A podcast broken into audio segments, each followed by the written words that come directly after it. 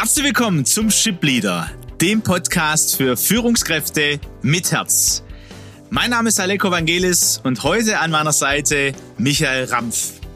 Gemeinsam sind wir auf dem Weg, aus Führungskräften Führungspersönlichkeiten mit Herz zu entwickeln, die emotional reif und gesund führen, selbst gesund bleiben und damit Deutschland zur weltweit führenden Nation im Umgang mit Menschen machen.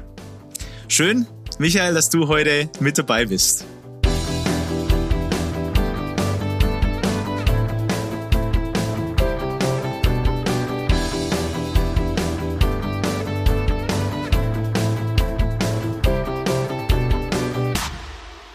Ja, ich freue mich sehr. Ähm, wir haben uns so kennengelernt über den Prozess, haben dein Unternehmen oder euer Unternehmen ähm, entdeckt und da gesehen, hey, das könnte interessant sein, ja, denn die Familie Rampf äh, ein bisschen kennenzulernen, ein Familienunternehmen, Hidden Champion, hier bei uns, das wird man wahrscheinlich auch hören aus dem Schwäbischen. Ich kann es nicht verbergen. bei uns beiden wird man das merken. Ja. Äh, ist ja so, gell, wenn man, wenn man, wenn man dann aus dem, aus dem gleichen, äh, äh, nicht Ort, aber aus der gleichen Region kommt, dass man sich dann automatisch anpasst. Genau, haben wir es entdeckt und äh, freue mich sehr, Michael, dass du dir die Zeit nimmst, äh, um aus deinem Leben zu teilen, aus äh, deiner Entwicklung auch in dieses Familienunternehmen hinein.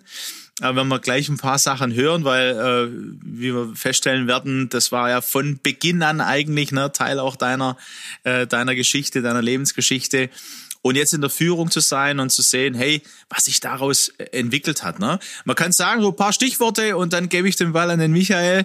Ähm, Grafenberg, die meisten werden wahrscheinlich nicht genau wissen, wo es ist, ich weiß es.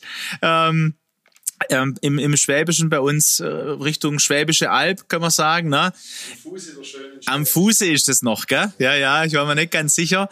Ähm, was man natürlich kennt, ist Metzingen, ne? Outlet City, da wohnst du jetzt. Also das ist so die Gegend auch vom, von, von eurem Familienunternehmen, vor allem in Grafenberg entstanden. Vom äh, Papa her, wobei man so nicht sagen kann, eigentlich Papa, Mama und auch du und dein Bruder, ihr wart da voll mit drin. Ähm, so ganz normal aufgewachsen, da hören wir vielleicht das ein oder andere Betriebswirt. Ich habe gesehen, in Hof, also warst aus dem Schwäbischen auch draußen auch Kurz mal. mal ja. Kurz, gell? dann nach Ulm, das ist dann um die Ecke eher aber eben auch äh, ins Ausland dann auch vom Unternehmen her nach Amerika. Dort äh, ziemlich sicher gute Erfahrungen gemacht.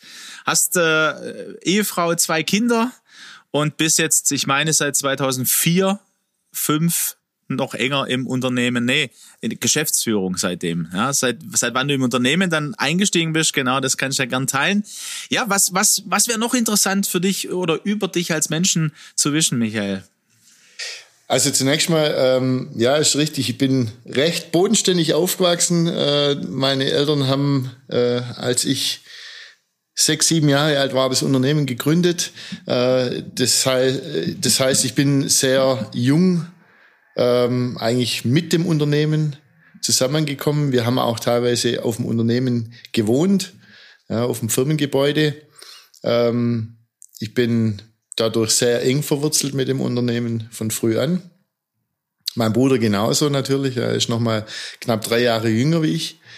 Ähm, ich habe äh, mit Sicherheit äh, nach, der, nach meiner Schullaufbahn, wenn man das so nennen will, äh, den für mich richtigen Schritt gemacht, dass ich in die Betriebswirtschaft gegangen bin, nicht wie in die Chemie, Chemie wie es mein Bruder oder auch mein Vater gemacht haben. Ähm, und nach dem Studium habe ich versucht, äh, im Ausland meine erste Sporen zu verdienen. Nicht bei Rampf, zunächst mal bei einem anderen schwäbischen Unternehmen, äh, deren Niederlassung in Connecticut in den USA. Allerdings kam dann relativ schnell der Ruf von meinem Vater, äh, 2003 war das dann, ähm, er hat damals äh, von einem größeren Unternehmen eine Abteilung abgekauft, die verselbstständigt als eigenes Unternehmen und die hatten eine Niederlassung in den USA. Und dann war die Frage was macht man damit? Ja. Äh, und so kam eigentlich dann der Ruf vom, vom Familienunternehmen in den USA. Äh, habe ich dann gewechselt von Connecticut nach Toledo, Ohio ähm, und habe dann ja die Rampf Group Incorporated äh, aufgebaut und äh, dorthin geführt, wo sie heute ist. Die ist heute in Wixom, Michigan. Ähm, ich habe damals auch äh, gleich meine Nachfolge regeln dürfen. Also das, was mein Vater als Familienunternehmer äh, vor sich hatte, ein paar Jahre später, habe ich damals äh, für mich in den USA dann auch gemacht. Ähm, ja, das war so der erste Schritt ins Unternehmen und dann in die Geschäftsleitung der Holding, äh, bin ich dann 2005 eingestiegen. Genau. Also dann da auch ziemlich schnell, gell? Aber wenn wir so ein bisschen nochmal zurückgehen, das fand ich natürlich auch wieder äh, ja äh, schön zu lesen und wahrzunehmen, weil du gesagt hast, ihr habt ja auch auf dem Firmengebäude quasi gelebt, ne? also wirklich Familienunternehmen von der Pike. Ich habe äh, auch nochmal geguckt, ne? man sieht ja äh, Rampf Group, hast du schon gesagt, ne? da gehören ja fünf Bereiche, fünf Schwerpunkte dazu, sechs äh, Standorte äh, in Deutschland ja, also wir sind, wir sind letztendlich sind wir sechs Kernkompetenzen, sechs. wie wir es ausdrücken. Das sind quasi eigene Ausrichtungen am Markt äh, mit eigenen Kernkompetenzen. Äh, davon fünf in Deutschland plus die Holding. Ja, ähm, wir sind äh, in ich sag mal, in ganz Baden-Württemberg ansässig, wenn man so will. Der, der Schwerpunkt, die Headquarter ist schon in Grafenberg bei Metzingen. Dann haben wir ein größeres äh, Unternehmen in Zimmern ob Rottweil. Äh, ein Unternehmen ist in, in Wangen bei Göppingen. Die wiederum haben noch einen äh, Standort in Bessenbach bei Aschaffenburg und ja, ähm, dann ins Pfälzische rein.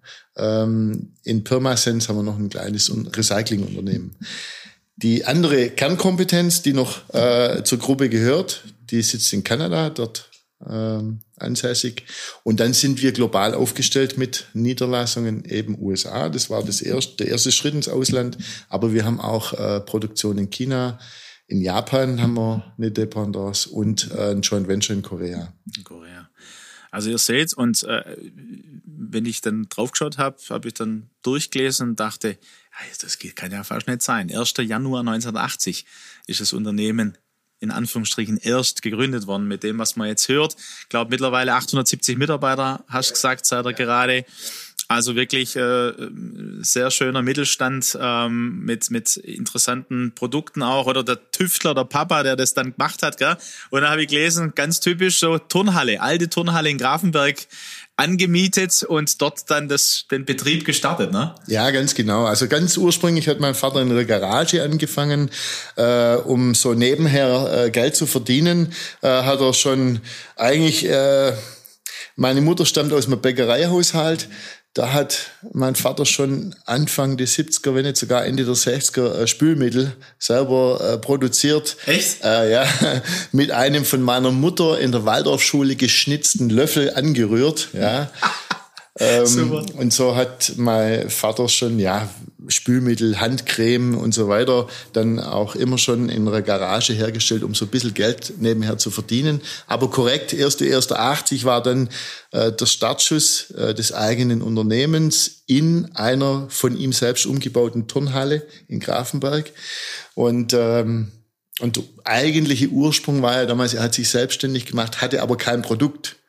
Ja, und er ist dann als ja, chemischer Fachmann äh, rumgereist und hat geschaut, wo gibt's denn Themen, wo gibt's Problem, äh, Probleme in irgendwelchen Produktionsprozessen, die er mit seinem chemischen äh, Wissen letztendlich äh, lösen kann. Ja, und so ist er damals beim Modellbauer von damals Daimler-Benz ne, äh, darauf aufmerksam gemacht worden, dass äh, die Materialien, wie sie im Modell- und Formenbau verwendet wurden, auf Basis von äh, Tropenhölzern äh, waren. Ja, ein Tropenholz, na, einerseits hat es natürlich den Nachteil der Abholzung der Regenwälder. Genau. Andererseits natürlich ist es ein lebendiger Werkstoff.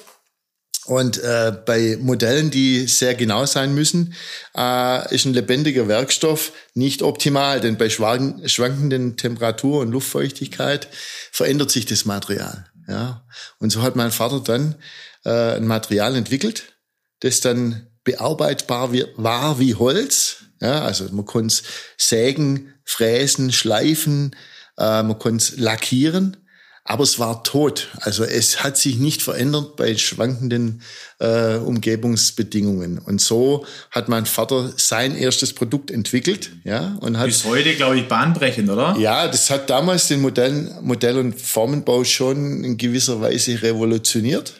Und äh, diese Modellbauplatten auf Basis von Polyurethan, teilweise auf Basis von Epoxy, ähm, sind heute nach wie vor in diesem Markt, also seit 40 Jahren etabliert in dem Markt Und rein was die Stückzahlen der produzierten Platten betrifft, sind wir weltweit tatsächlich der größte.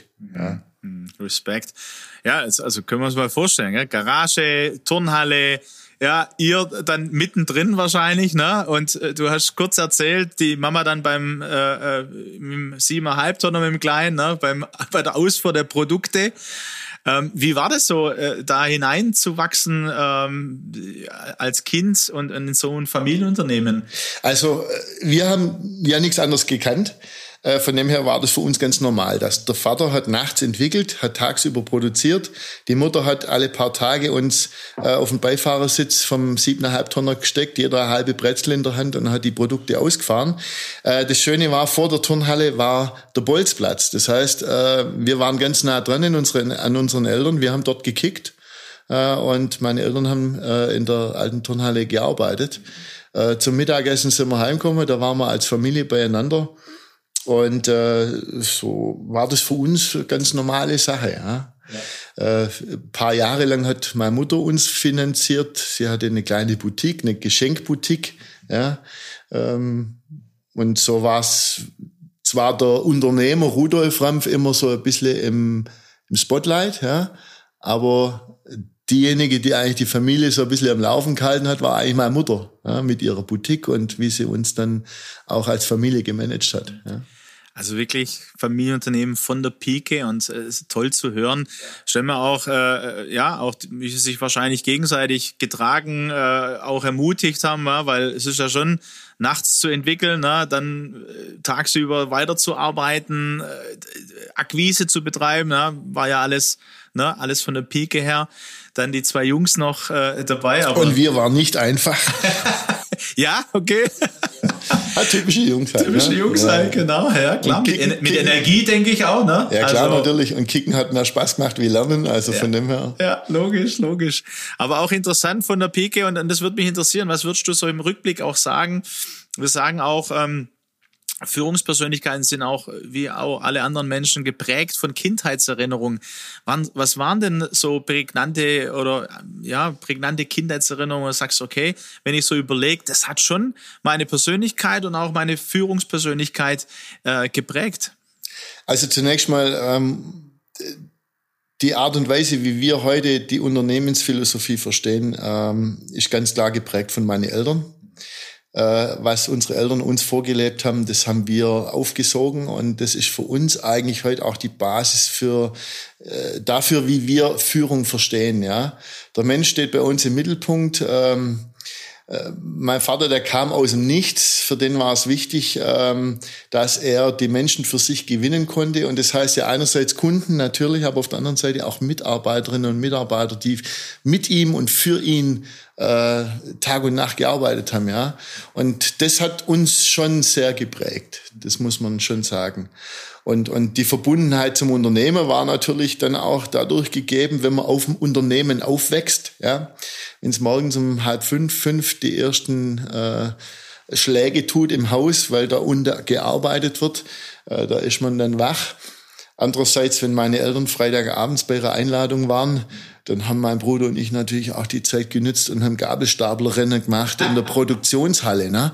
Ähm, das war nicht immer ohne Schäden, aber äh, es hat wahnsinnig Spaß gemacht. Ja, das glaube ich. Und du hast, glaube ich, ein, ein, wichtiges Stichwort gesagt. Also einmal, ähm, mich hat angesprochen, so wie du erzählt hast, dein Papa, wie der rund ging und geguckt hat, wo sind eigentlich die Herausforderungen, die Probleme. Also ich kann mir vorstellen, immer sehr lösungsorientiert auch äh, unterwegs wart und das euch auch geprägt hat. Das ist so das eine, was mir gerade so für mich aufgefallen ist.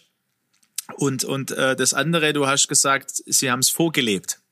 Ja, also nicht nur erzählt davon, sondern ihr habt vor allem gelernt von dem, was eure Eltern vorgelebt haben. Und Menschen für sich zu gewinnen, fürs Unternehmen, um, um dann einen Mehrwert zu stiften und zu sagen, okay, hey, habe ich hier mal ein Produkt, das ist ein Mehrwert, ja, das, das, äh, da ist, da ist, ähm, wie, wie, was hast du da beobachtet, was würdest du sagen, was hast du beobachtet, was, was war da die Stärke oder ist die Stärke deiner Eltern an der Stelle, die, von denen ihr lernen konntet? Also, unser Vater hat seit jeher immer gesagt, der Ton macht die Musik, ja. Das heißt, äh, so wie man in der Wald reinruft, so halt es zurück. Das heißt, kritisieren ist immer wichtig, ja. Aber die Frage ist halt, in welchem Ton man kritisiert, wie man konstruktiv versucht, Dinge, die fehlgelaufen sind, auch im nächsten Moment besser zu machen, ja. Äh, das haben wir so bei unserem Vater immer gesehen und dadurch auch aufgesogen, ja. Wenn ich heute mal mitbekomme, dass eben nicht anständig miteinander umgegangen wird, ja, dann weise ich da schon drauf hin. Und das ist für mich der, der elementare Punkt beim Führen, ja, der Ton. Ich kann immer kritisieren, aber die Frage ist wie. Ja, und da ist egal, ob du oder sie, wir haben uns ja auch schon drüber unterhalten. ja, ähm, ja. Äh, es muss anständig miteinander umgegangen werden. Und, und da ist äh, beim Führen steht der Mensch im Mittelpunkt, ja, in jeglicher Hinsicht. Und ein Mensch hat es immer verdient, äh, respektvoll angesprochen zu werden. Und deswegen, ähm, das, das hat unser Vater uns vorgelebt, unsere Mutter. Und ähm, das haben wir so aufgesogen. Und das ist heute der Kern eigentlich der Führungskultur bei Rampf. Ähm, natürlich, bei fast 900 Mitarbeiterinnen und Mitarbeitern und entsprechende Anzahl an Führungskräfte hat man eigentlich Ausprägungen in jeglicher Hinsicht, aber wir versuchen da schon auch äh, gezielt dann darauf hinzuweisen, ja. Und wir betonen auch die werteorientierte Führung äh, nach außen hin und nach innen hin, ja. Und das soll bei uns äh, nicht nur als Floskel an der Wand hängen, sondern das soll gelebt sein. Ja, das ist die Herausforderung natürlich. Ne? Ich, ich kann mir auch vorstellen, von dem, was du und wie du es erzählst, dass, dass ein, ähm, ein, ein, ein Ergebnis davon oder ein, also ein, wie soll man es nennen, ja, ein Ergebnis vielleicht davon auch die Fehlerkultur wahrscheinlich von Beginn an geprägt hat. Man sagt ja heute, hey, auf Fehler zuzulassen, eine Fehlerkultur auch im Unternehmen, ähm, weil das einmal natürlich die, die, die Kreativität, die Lösungsfindung äh, ja, fördert. Würdest du auch sagen, ne, dass, dass das äh, so grundsätzlich von euren Eltern so vorgelebt wurde, dass das eine gute Fehlerkultur von Beginn an in eurem Familienunternehmen war? Absolut. Ich meine, Fehler zu machen äh, ist natürlich, ja. Man muss daraus lernen und darf die Fehler nicht zweimal machen. Ähm, aber äh, voneinander zu lernen ist ja dann auch das, ja. Und wir versuchen eigentlich regelmäßig auch unsere äh, Führungskräfte zu durchmischen, damit die sich gegenseitig auch austauschen, weil jeder hat ja irgendwelche Aufgabenstellungen irgendwann schon mal erlebt und äh, da kann man dann schon auch mal fragen, du, ich habe gerade das Thema, äh, wie bist denn du damit umgegangen? Ja, man kann sich, wenn man sich untereinander auch kennt, ja, die Führungskräfte aus den verschiedenen Rampfunternehmen äh, auf derselben Ebene, äh, dass sie sich gegenseitig anrufen und mal nachhaken. Hattest du das Thema schon mal? Wie bist du damit umgegangen?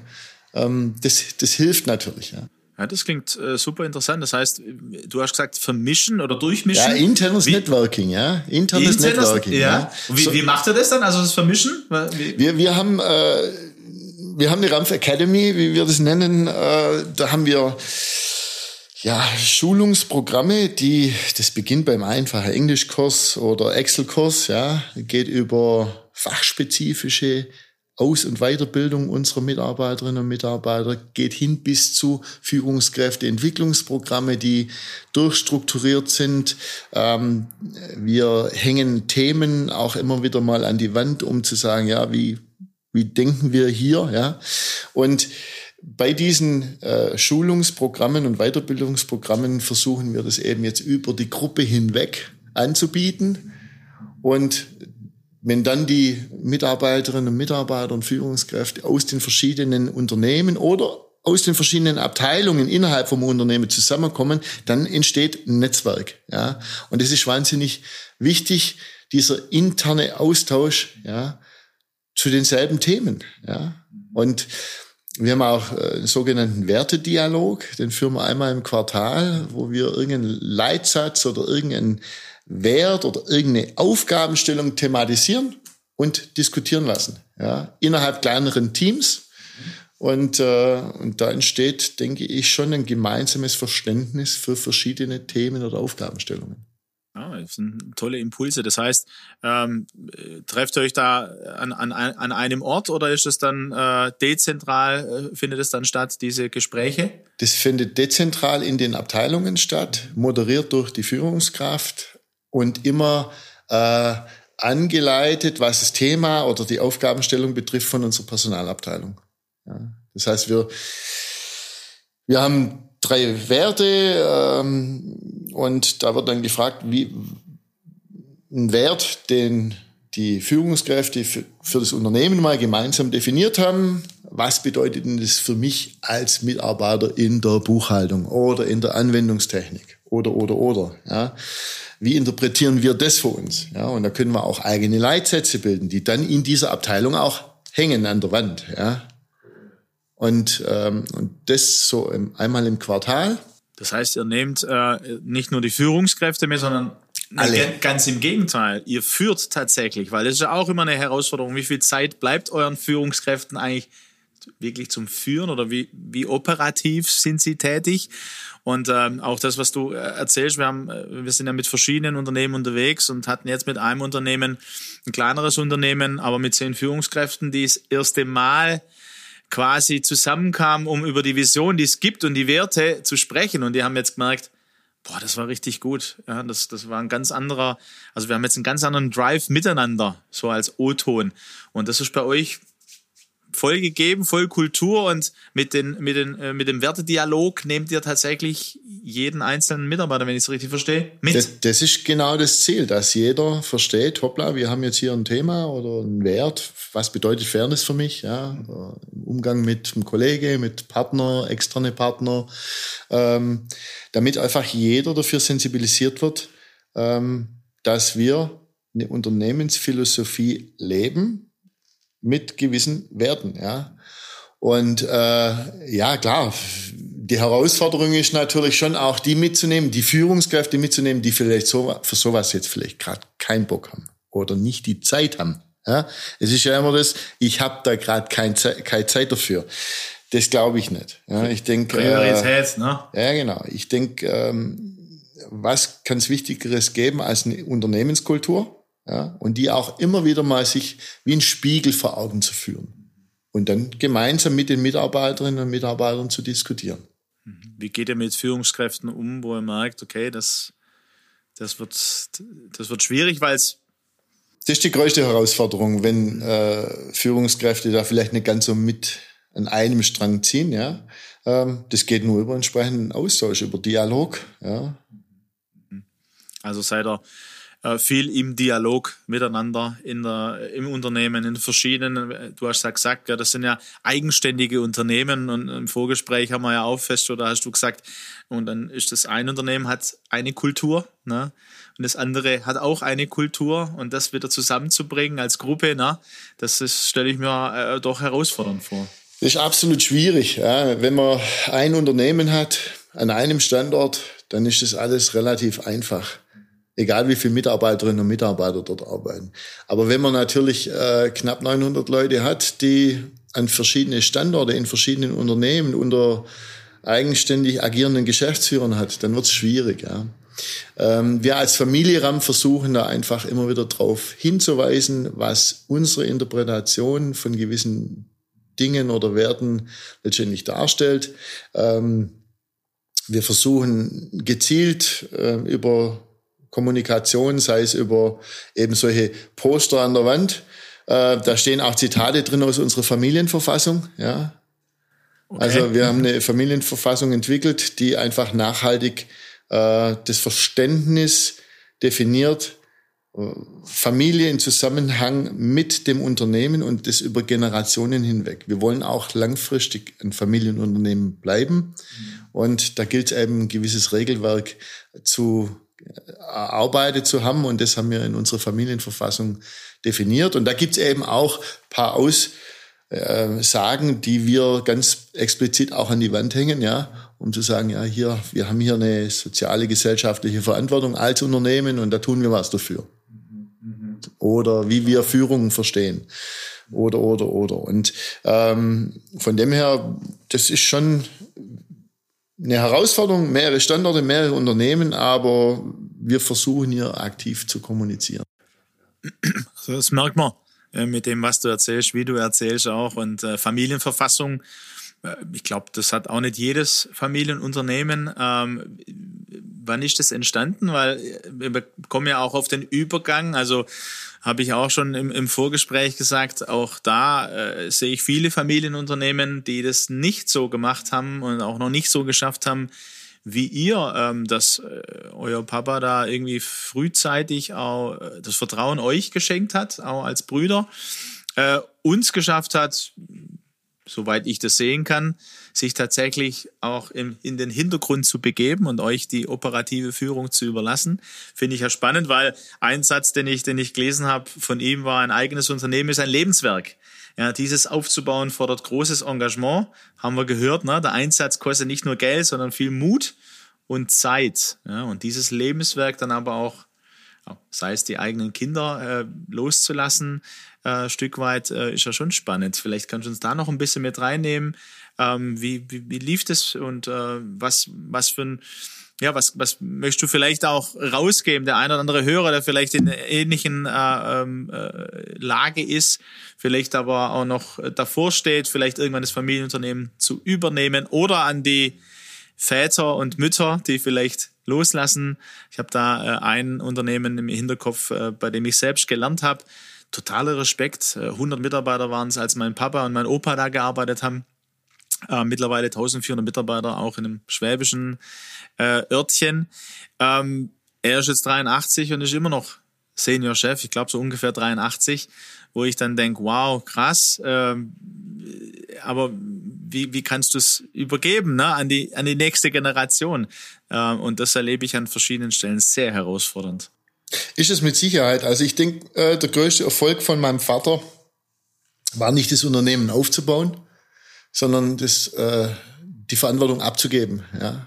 Wow. Äh, er hat es 2012 gemacht, indem er raus ist aus der Geschäftsleitung.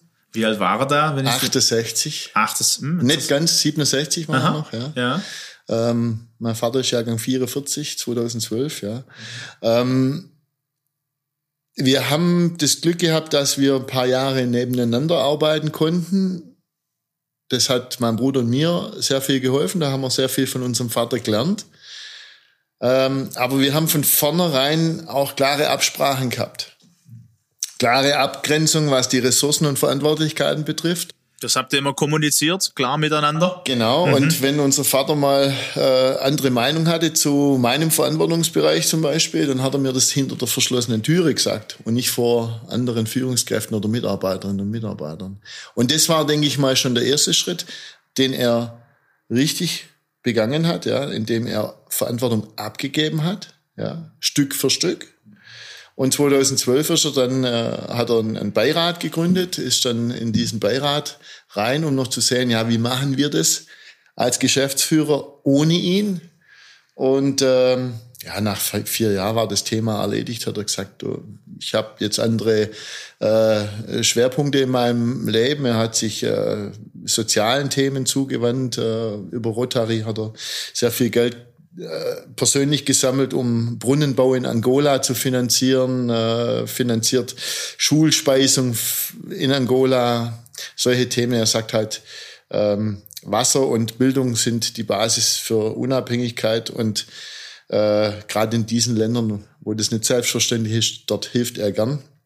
Hat gleichzeitig aber auch immer schon sehr lokal geholfen. Er hat eine eigene Stiftung gegründet, Rudolf Rampf Stiftung, äh, wo die Jugendarbeit am Ort in Grafenberg und Umgebung äh, gefördert wird. Also soziales Engagement ist meinem Vater immer schon wichtig gewesen und dem hat er sich dann gewidmet. Ja.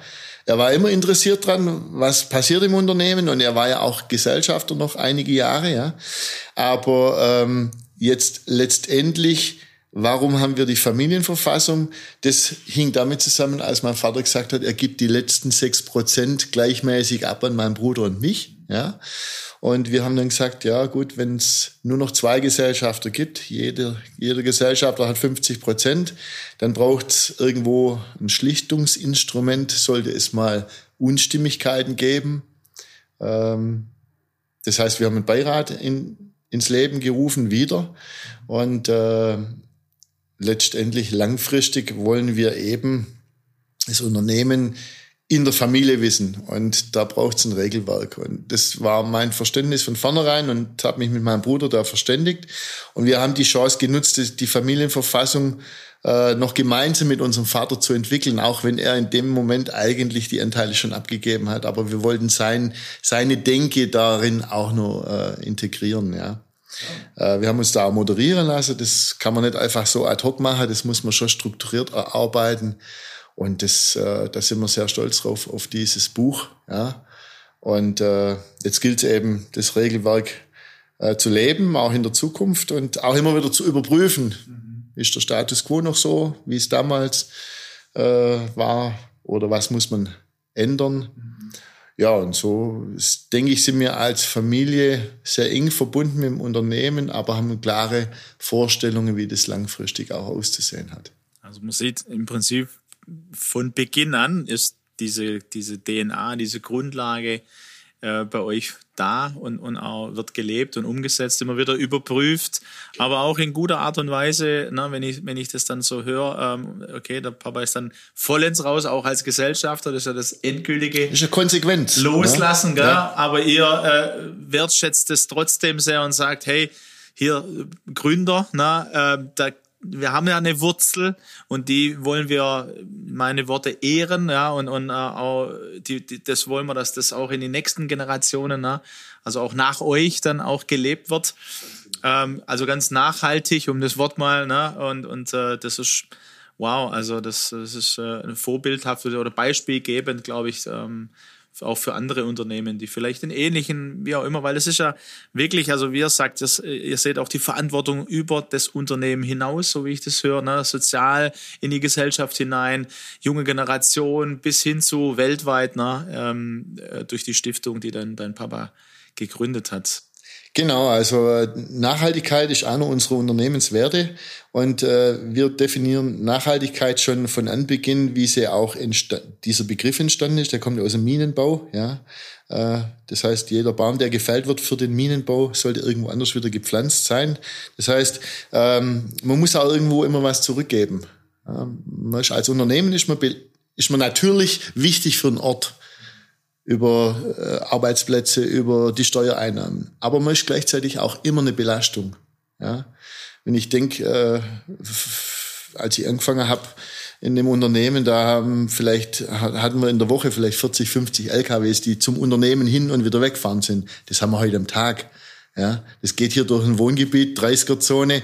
Das ist schon eine Belastung für einen Ort. Das darf man nicht äh, vernachlässigen. Und wir versuchen da einfach in unserem in unsere Möglichkeit auch was zurückzugeben. Sei es jetzt die äh, Geschwindigkeits-LED-Anzeige an der Straße, damit der Lkw-Fahrer nochmal darauf hingewiesen wird, wie schnell er fährt, ja, ähm, bis hin zu dem Sponsoring der regionalen oder der ansässigen Vereine, ja, egal ob es Sportvereine sind, Musikvereine, äh, die sind heutzutage kämpfen die ums Überleben, ja, und da versuchen wir als Unternehmen unser Mögliches eben einzubringen, damit die, die, die Vereine da unterstützt sind.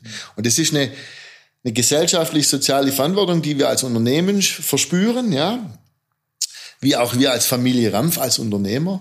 Und das ist auch eine klare Maßgabe an unsere Geschäftsführer, jeweils vor Ort, wo das Unternehmen ansässig ist, auch entsprechend sich zu engagieren, ja, sozial zu engagieren sich als Teil des Ganzen zu verstehen ne? und, und, da, und da miteinander ähm, auch, auch ja, Gesellschaft zu, zu bauen, zu prägen. Ähm, das, äh, ja. Und dann geht Nachhaltigkeit weiter in unserer Definition, wo wir eben auch sagen, okay, ich weiß um unsere Positionen und, und wichtige äh, Stellen im Unternehmen und die wollen auch nachbesetzt werden. Das heißt, ich muss sehr frühzeitig immer schauen, habe ich jemand, den ich hier äh, entsprechend weiterbilden kann, nachziehen kann, dass wenn der Stelleninhaber mal in Ruhestand geht oder das Unternehmen verlässt, was ja immer wieder mal passieren kann, dass ich hier keinen Abriss habe, dass ich hier nachhaltig eine gute Führung ne, und eine entsprechende Fachkompetenz habe. Das geht weiter. Nachhaltigkeit im Sinne von Umwelt- und äh, Ressourcenschonung natürlich, klar. Äh, wir sind ein Chemieunternehmen, wenn man so will. Ja wo Kunststoffe produziert werden, sollte man auch drüber nachdenken, wie werden Kunststoffe recycelt. Ich habe es äh, kurz angedeutet, wir haben ein kleines Recyclingunternehmen, wo wir aktiv dran arbeiten, Polyurethan und Epoxy äh, zu, in, zu recyceln, neue Rohstoffe herzustellen oder auch Rohstoffe herzustellen auf Basis von nachwachsende Ressourcen. Also im Prinzip in, in allen euren Bereichen äh, und, äh, ein ganzheitlicher Ansatz. Ne? Also ich, genau. Ich, ich, ich äh, liebe es selbst, äh, ganzheitlich Dinge zu sehen. Ähm, bei uns jetzt die ganzheitliche Persönlichkeitsentwicklung an der Stelle, aber das ist bei euch wirklich ne, in Sachen Führung, in Sachen Unternehmen, äh, Produkte, Geschäftsmodell, äh, Geschäftsmodell ja. ähm, ist da eine sehr große Ganzheitlichkeit zu hören und zu spüren. Ja. ja. Wenn wir jetzt von Führen, Führungspersönlichkeiten, Führen mit Herz und so weiter sprechen, haben wir jetzt ganz viel gehört, was ihr von euren Eltern ne, auch schon gelernt habt. Ähm, Gibt es noch andere Führungspersönlichkeiten mit Herz, die, die, die dir begegnet sind, so sagst du, okay, da, da konnte ich auch äh, lernen von dem, was ich erlebt habe? Äh, es gibt mit Sicherheit immer wieder mal Personen, die mich zu einer gewissen, in, in gewisser Weise ein bisschen geprägt haben oder von denen ich mir was abgeschaut haben, habe. Ähm, das sind aber Leute aus dem, aus dem direkten Umfeld gewesen. Also wir hatten äh, mal eine, einen US-Amerikaner, der sehr, wie soll man sagen, ja, sehr tiefsinnig ähm, Überlegungen angestellt hat, äh, der nie vorgeprescht ist mit seiner Meinung, sondern der sehr defensiv immer beobachtet hat, wie nehmen jetzt Diskussionen ihren Lauf und was ziehe ich mir daraus für Schlüsse, um dann, ich sag's mal, kluge Entscheidungen zu treffen. Ja? Nicht sofort fortzupreschen und die Emotionen äh, walten zu lassen, sondern lieber mal ein bisschen distanziert, ein bisschen äh, zurückgenommen, das Ganze nochmal zu betrachten. Ja. Es ist mit Sicherheit äh, dadurch äh, versuche ich erstmal über gewisse Dinge erstmal zu schlafen oder mir die Zeit zu nehmen, zu interpretieren, was heißt denn das jetzt. Ne? Es ist immer schwierig, aus der Emotion raus sofort Entscheidungen zu treffen und mit Sicherheit meistens nicht immer gleich der richtige Schritt. Ja.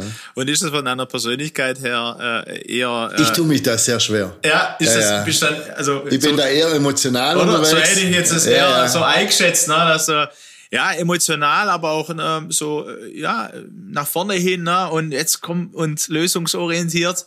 Aber da zu lernen von jemand, ähm, der erstmal überlegt, sich zurückzieht, ne? Ja. Dass das auch so ein Prozess ist, ne? Und man merkt, okay, das tut mir auch gut, ne? Ich versuche das für mich zu adaptieren, aber ich tue mich da sehr schwer. Ja. Mein Bruder ist da äh, viel besser. Mhm. Ne? Der ist da viel, wie soll man sagen, kontrollierter in seine Emotionen. Ja, Emotionen ist ein spannendes Thema. Ich habe auch äh, entdeckt, äh, also Führung mit deinem Bruder, das habe hab ich auch so für mich notiert. Wir reden über alles, aber wir kommen auch zu einem Ergebnis. Ja. Das ist mal in einem Interview, glaube ich, gefallen. Ja, das kann man sich so vorstellen. Ich meine, ihr ergänzt euch dann wahrscheinlich, weil ihr von Persönlichkeiten auch ein bisschen unterschiedlich seid. Er auch mehr in die Chemie äh, Richtung dann gegangen ist vom, vom Studium her? Und, äh, nee, er hat eine Ausbildung gemacht zum Chemielaborant, wobei er dann den Spaß an der Chemie eigentlich relativ schnell wieder verloren hat und okay. hat dann auch noch, hat noch ein MBA draufgesetzt, hat dann Betriebswirtschaft in, in den USA studiert. Ähm, das heißt, er äh, ist jetzt auch nicht so voll in die chemische Schiene rein, wie es jetzt mein Vater, mhm. unser Vater gemacht hat. Äh, aber er hat dadurch ein bisschen ein besseres Verständnis, was die Chemie betrifft. Ja, mhm. ähm, ja wir sind sehr unterschiedlich. Äh, aber wir sind uns sehr, sehr nah. Wir, wir sind äh, sehr, sehr dick miteinander. Ähm, wir machen teilweise gemeinsam Urlaub. Wir haben gemeinsame Freundeskreise. Wir leben, ich weiß nicht, ich glaube 400 Meter sind zwischen unsere Häuser. Also wir sind schon sehr eng. Ja. Und gab es Momente, wo, äh, bestimmt als, als, als Teenager und so weiter, ne? da, da gibt es verschiedene Momente, aber spannend. Ne? Also das heißt, ihr seid ja auch, äh, würde ich schon sagen, wahrscheinlich ehrgeizige, also so wie ich dich wahrnehme wahrscheinlich. Weiß nicht, wie es bei deinem Bruder ist. Das war nie, nie Schwierigkeit, sondern auch jetzt im Hinblick äh, auf, auf eure Rolle äh, im Unternehmen, dass der eine den Eindruck hat, äh, ja, er wird, er wird nicht, er hat nicht so die Bedeutung vielleicht auch äh, für die Mitarbeiter wie der andere. Also so diese Konkurrenz war so für euch nie Thema? Nee, eigentlich gar nicht. Ähm ich habe ich hab uns immer schon als sehr gleichwertige äh, Partner und Gesellschafter und Geschäftsführer äh, eigentlich angesehen. Und er kam eigentlich immer mehr mit dem Standpunkt, dass er gesagt hat, du bist der Ältere, du bist eher der Sprecher der Geschäftsleitung, äh, was aber nicht wirklich der Fall ist. Ich habe natürlich über meine Ressourcenverantwortung, ähm, ja, Ressourcenverantwortung für die verschiedenen Ressorts äh, ein bisschen andere Rolle. Ja. Mein Bruder ist verantwortlich für das ganze Thema ähm, Betrieb und Entwicklung, ist da der Ansprechpartner und das große Feld der Immobilien. Ja. Also ähm, wenn es um irgendwelche Flächen geht, äh, da ist er der Ansprechpartner. Ähm, ich bin Ansprechpartner für Marketing, QM, Compliance, Recht, äh, IT. Äh, das heißt, aus Thema Personal. Und dadurch bin ich eigentlich öfters in der Kommunikation mit den Mitarbeiterinnen und Mitarbeitern und äh, ich bin öfters der, der vorne dran steht und irgendwelche Präsentationen hält. Dadurch hat sich das so ein bisschen entwickelt, aber nicht vom Selbstverständnis her, sondern eher von der Rolle, die wir eigentlich äh, im Unternehmen haben. Äh, mein Bruder hat 50 Prozent, ich habe 50 Prozent. Das ist absolut gleichwertig und deswegen sollte es da auch keine Unterschiede geben. Ja. Das ist das, was auf dem Papier steht, aber bei dir spürt man das und denkt, das ist bei deinem Bruder dann äh, auch so. Und das Wort, äh, das ich highlighten möchte, ist das Wort gleichwertig. Ja.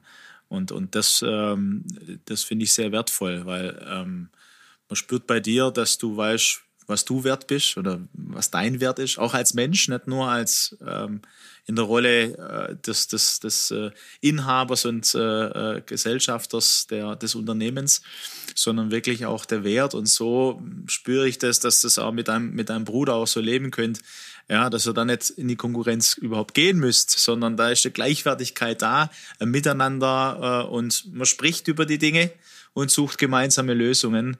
Und das ist, glaube ich, sehr wertvoll. Und das ist, äh, würde ich nicht als ähm, gegeben voraussetzen, weil ich das an verschiedenen Stellen anders erlebe oder erlebt habe. Ja, das ist richtig. Ich kenne ja auch andere Unternehmerfamilien, ähm, wo es nicht ganz so harmonisch zugeht.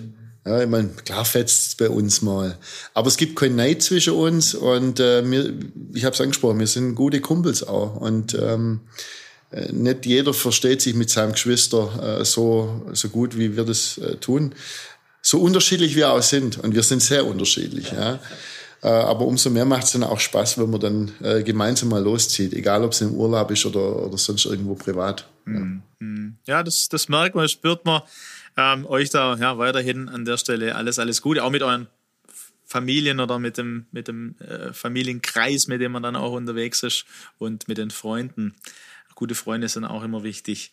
Ähm, Führungskräfte mit, mit Herz, man, man merkt, ne, was zeichnet aus deiner Sicht Führungskräfte mit Herz aus? Vielleicht kannst du noch mal so sagen, hey, das, das würde ich sagen, aus meiner Sicht ähm, auch ähm, an unsere Hörer, ne? also die, vielleicht auch Jüngere, ja, die in die Richtung auch gehen wollen und sagen, hey, irgendwann will ich schon mittleres, äh, aber vielleicht auch äh, in, in, als CEO irgendwo ähm, äh, sein. Was würdest du sagen, was zeichnet eine Führungskraft mit Herz aus? Wäre so äh, die eine Frage. Und dann habe ich auch entdeckt, na, also wie ihr auch führt oder auch in eurem Unternehmen mit Menschen umgeht, haben wir auch ein bisschen was gehört. Ähm, fand ich auch super. Wir investieren in sie und möchten, dass sie sich wohlfühlen und langfristig bei uns arbeiten. Ja, möchten die meisten wahrscheinlich, ne? Und das ist ja die Herausforderung heutzutage auch, ne?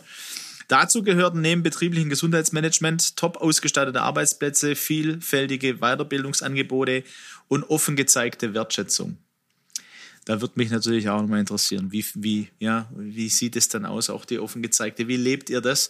Aber vielleicht zuerst zu der einen Frage, was zeichnet denn, was würdest du sagen, für dich eine Führungskraft mit Herz aus und was würdest du auch Jüngeren mitgeben äh, auf ihrem Weg, was, was einfach wichtig wäre in ihrer Entwicklung? Ich denke, ähm, gute Führungskräfte sind authentisch, die verstellen sich nicht, die sind offen, die sind ähm, ja, ja offen in der Kommunikation. Und wir haben es vorher schon mal besprochen, Kritik darf immer geäußert werden, aber die Frage ist, mit welchem Ton, ja? Wie, wie begegnet man sich? Und das ist für mich äh, der erste Ansatz für, dafür, ob jemand eine gute Führungskraft ist oder nicht. Wie, wie, wie gehst du mit, mit Kritik um? mit offen. offen mit offen. Ha, zunächst mal bin ich ja dankbar, wenn jemand äh, mir offen gegenüber äh, sagt, ja, das sei jetzt anders. Oder das hätte ich jetzt anders gemacht. Ähm, bin gestern bis abends um dreiviertel sieben mit drei Mitarbeitern von mir zusammengesessen über äh, einen, einen Text, äh, den wir gemeinsam formuliert haben. Und äh, das war dann immer wieder die Äußerung, ja, das würde ich jetzt aber anders formulieren aus dem und dem Grund, ja. Und ja, wenn man so offen miteinander kommuniziert, dann kommt am Ende auch ein gutes Ergebnis raus. Und äh, mein Bruder und ich, wir sehen uns nicht als die Chefs, sondern wir sehen uns als Teil vom Team. Und die Entscheidungen sollten auch gemeinsam als Team getroffen sein, ja. Es gibt mit Sicherheit immer wieder mal einen Moment, wo es heißt, jetzt links oder rechts. Und dann muss jemand eine Ansage machen. Das ist ganz selbstverständlich. Dazu gibt's entsprechend auch Führung. Ja? Aber die, die, das Finden eines Wegs ja, und, und das Zurechtfinden auf dem Weg, äh, das kann als Team meistens besser funktionieren, weil äh, man bringt ja viel mehr Wissen ein in eine Entscheidung, als wenn es immer nur einer trifft. Ja? Und deswegen ähm, bis zu einem gewissen Grad einfach ein Teamplayer zu sein, ist mit Sicherheit ein Erfolgsfaktor mhm. bei Führung. Ja.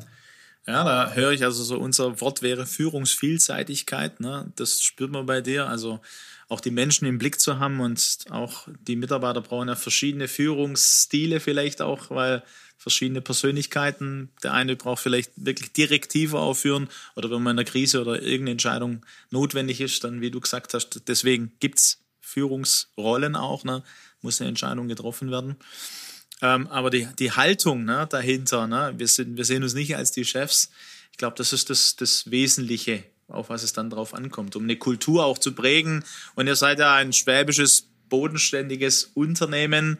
Das heißt, wahrscheinlich würden New Work, New Work Begriffe nicht so jetzt äh, hin und her gehen, aber im Prinzip das, was New Work ja auch sagt, flache Hierarchien und so weiter. Bei euch sind die Hierarchien, glaube ich, da. Und doch ist die Kultur eine flache. Ja, man braucht Hierarchien, gar, gar keine Frage. Ähm, aber ja, wie gesagt, wenn, wenn über Hierarchien hinweg ein, ein gewisser Teamgedanke da ist, äh, dann denke ich, funktioniert als Ganzes besser. Ja. Es sind ja Dinge, äh, die wir als Geschäftsführerteam gemeinsam äh, entscheiden, ja, zunächst diskutieren und dann gemeinsame Entscheidungen treffen. Oder es gibt ja bei uns auch immer wieder Austausch mit den Geschäftsführern, wo wir gewisse Dinge einbringen und sagen, ja, wir haben hier äh, ein Thema, das halten wir für wichtig, ja. Ähm, wie seid ihr das und wie gehen wir damit um? Und, äh, und dann am Schluss muss man halt äh, Entscheidungen treffen. Und jede Entscheidung, die in der Breite getragen wird, ist besser als die, die nur von einem äh, in die Runde geworfen wird. Mhm. Ähm, bin ich Unternehmensgründer und ein fachliches äh, Genie, äh, der äh, alles weiß, habe ich es einfacher, als wenn ich jetzt zweite, dritte oder wie viel Generation auch immer bin, ähm, wo ich ja abhängig bin von einem großen Team an Fachleuten und Spezialisten, ja. Und äh, da kann ich mir nicht hinstellen und sagen, bloß weil ich Rampf heiß, treffe ich jetzt die Entscheidung alleine. Ja? Es gibt natürlich äh, Bereiche, wo sehr wohl die Familie gewisse Dinge vorgibt. Und das ist aber gerade das Thema der Unternehmenskultur, der Werte, äh, des gewissen Selbstverständnis, das man einbringt als Unternehmer ins Unternehmen. Da darf es keine Diskussion geben. Ja. Und, aber ansonsten, alles, was sonst im Alltag entschieden wird, sollte meines Erachtens schon in der Breite getragen werden. Ja, dann kann man das Potenzial eben, das ja auch in jedem Mitarbeiter ne, irgendwie schlummert, das kann ja zum Tragen dann kommen, das kann ja entdeckt werden. Und dann, wie du es auch schon gesagt hast, dann bekommen wir Ergebnisse und wahrscheinlich wesentlich bessere Ergebnisse, als wenn es nur einer äh, sich überlegt und entscheidet. Ne? Ja klar, weil jede Mitarbeiterin, jeder Mitarbeiter hat äh, ein Wissen und hat auch ein Selbstverständnis darüber, was das Wissen auch letztendlich äh, wert ist. Und wenn man dann als Mitarbeiterin, als Mitarbeiter merkt, das wird ernst genommen und auch in die Entscheidung mit einfließen, äh, das kann mit einfließen, dann habe ich ja eine andere Zufriedenheit auch in dem, was ich tagtäglich arbeite. Ja. Wenn ich meine Führungskräfte oder meine Mitarbeiterinnen und Mitarbeiter keine Verantwortung übergebe, ja, dann sind sie halt kurz auf, auf kurz oder lang wieder weg. Mhm. Davon gehe ich aus, ja. Ja, ja, ja. Ja, das ist äh, auch wieder so ein Schlüssel, ne? Also äh, für Unternehmen, für Unternehmer, für Führungskräfte. Ähm, äh, und, und man weiß auch aus der neueren Gehirnforschung, wie wichtig das für Menschen ist, weil dann dieses Zufriedenheitsgefühl viel mehr da ist. Ne? Wenn ich Selbstwirksamkeit zeigen kann, also mich einbringen kann mit dem, was mein Wissen ist, was meine Ideen sind, was wir miteinander arbeiten, dann ist die Identifikation auch mit, mit dem Unternehmen oder mit der Abteilung oder mit, ja, ist ja viel höher.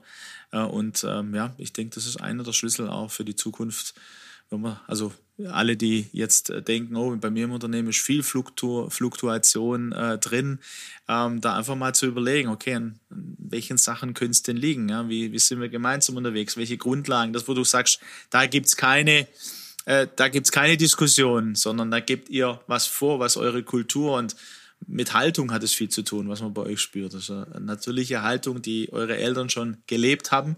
Ja, die, die war ja damals, gab es keine äh, Werte, äh, die aufgeschrieben waren, aber die haben es gelebt. Ne? Und das tragt ihr weiter. Ähm, das ist natürlich sehr wertvoll. Ja, und das, das, ist es durchgängig bei uns im Unternehmen? Ja, mit Sicherheit nicht. Ja, man, man steht ja nicht ein für, jeden, für jede Führungskraft. Man ist ja nicht nah dran an jedem Einzelnen. Das ist keine Frage. Aber es gibt eine gewisse Message, die wir mitgeben.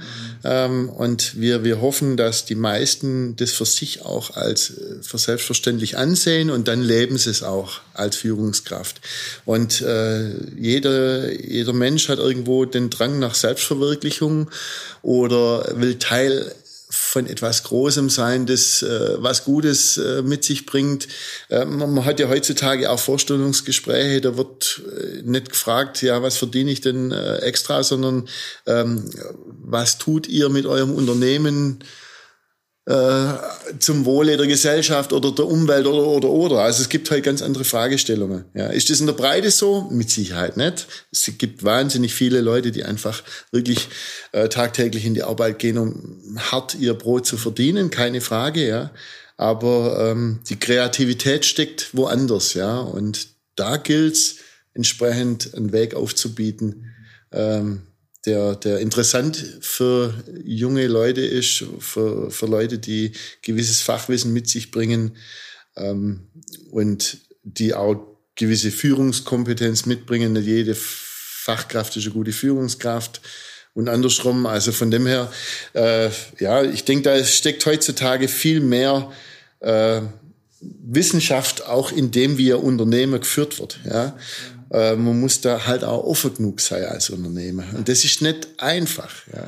Man muss da verkrustete Strukturen aufbrechen. Ähm, aber ja, ich denke, wir sind da auf einem ganz guten Weg. Ja. Und ja, was kann ich meine Mitarbeiterinnen und Mitarbeiter sonst bieten? Du hast es aufzählt, äh, mit betrieblichem Gesundheitsmanagement äh, zum Beispiel oder bestens ausgestattete Arbeitsplätze.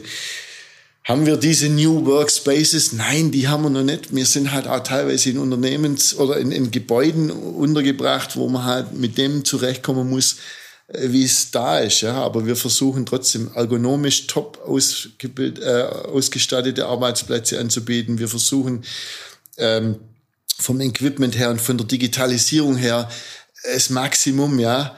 Äh, wir sind da ständig dran und äh, drüber hinaus dann eben, ja, Gesundheitsmanagement äh, Dinge anzubieten, die vielleicht nicht jeder macht. Ja.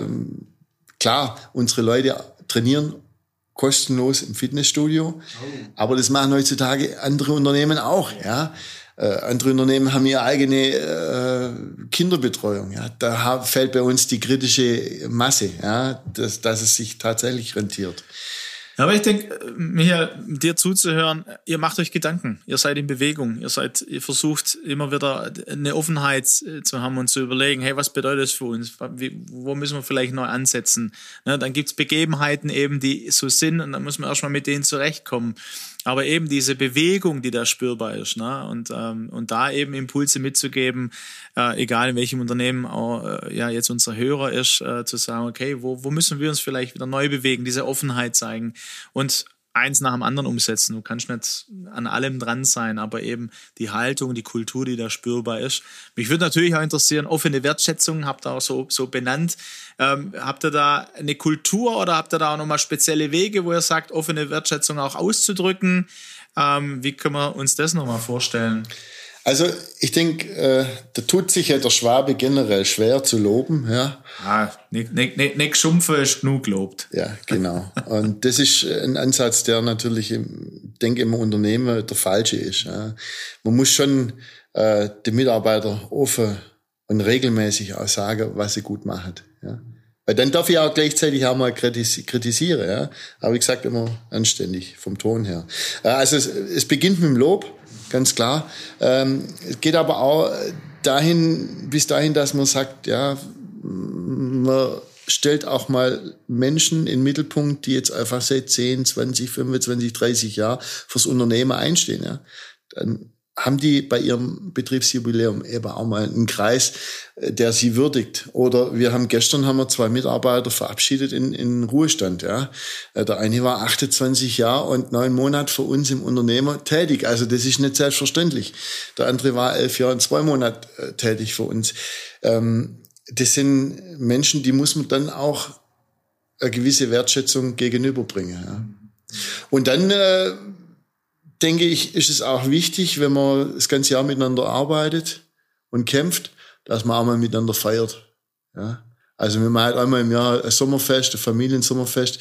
Das letzte Mal waren es 650 Leute, ich glaube allein 130 Kinder.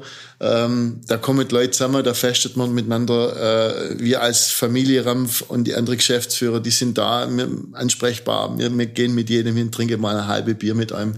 Das ist, glaube ich, äh, dann auch genauso wichtig, ähm, wie wenn man auch sonst durchs Unternehmen geht und mal ein persönliches Wort mit jemandem spricht, auf der Produktionsebene, im, im Labor, im Büro.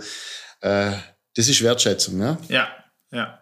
Ja, das ist ein äh, schönes, schönes Beispiel. Auch äh, Peter, mein, mein Kollege, hat es auch gesagt, er geht äh, öfter gern durch die Unternehmen, auch, wo wir dann zu Gast sind äh, als Kunden und äh, guckt, was passiert denn, wenn der Chef plötzlich durch die Produktion läuft und so weiter, weil da kann man sehen, was, wie ist der Kultur. Ja, äh, drehen sich die Mitarbeiter um und verstecken sich so ein bisschen oder äh, gibt es dann, hallo, gibt es ein kurzes Gespräch sogar, ne, weil, weil der Chef öfter vorbeikommt oder immer mal wieder vorbeikommt.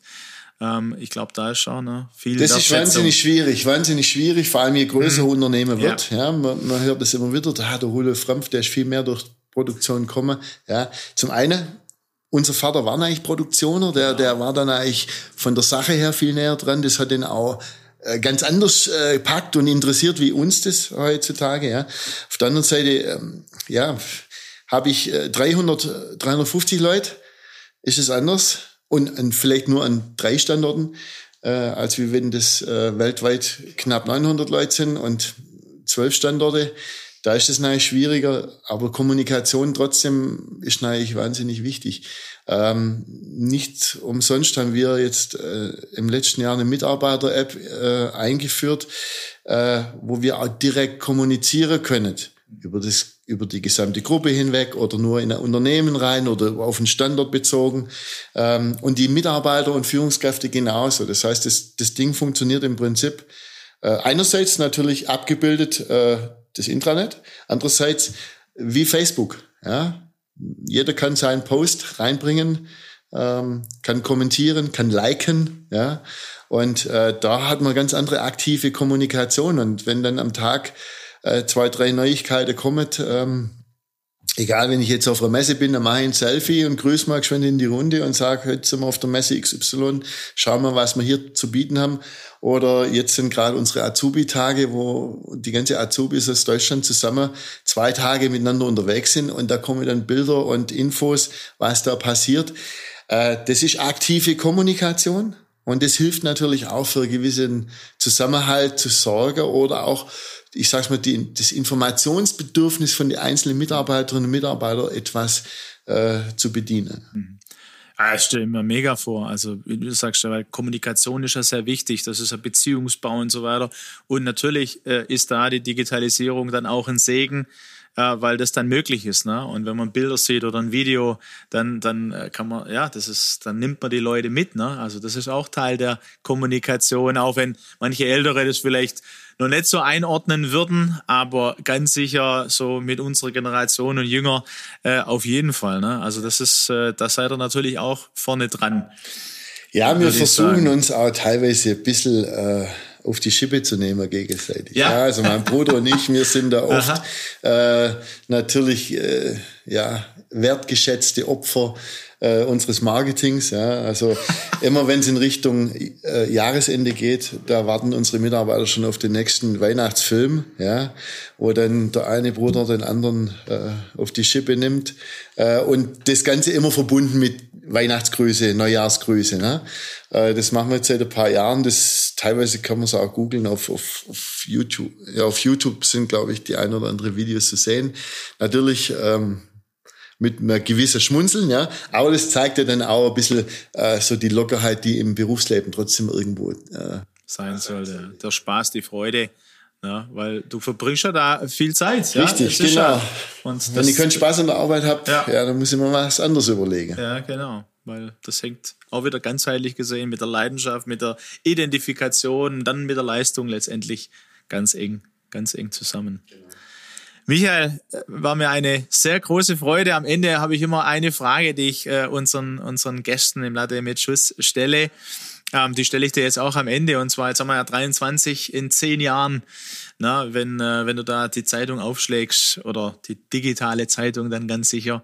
Ähm, was, was würdest du sagen? So, ihr seid ja auch gesellschaftlich äh, unterwegs, aber von deinem Unternehmen, aber so ganzheitlich zu denken. Was wäre so eine Überschrift, die du gerne lesen würdest äh, über das, was in den letzten zehn Jahren, also 23 bis 33, dann passiert ist?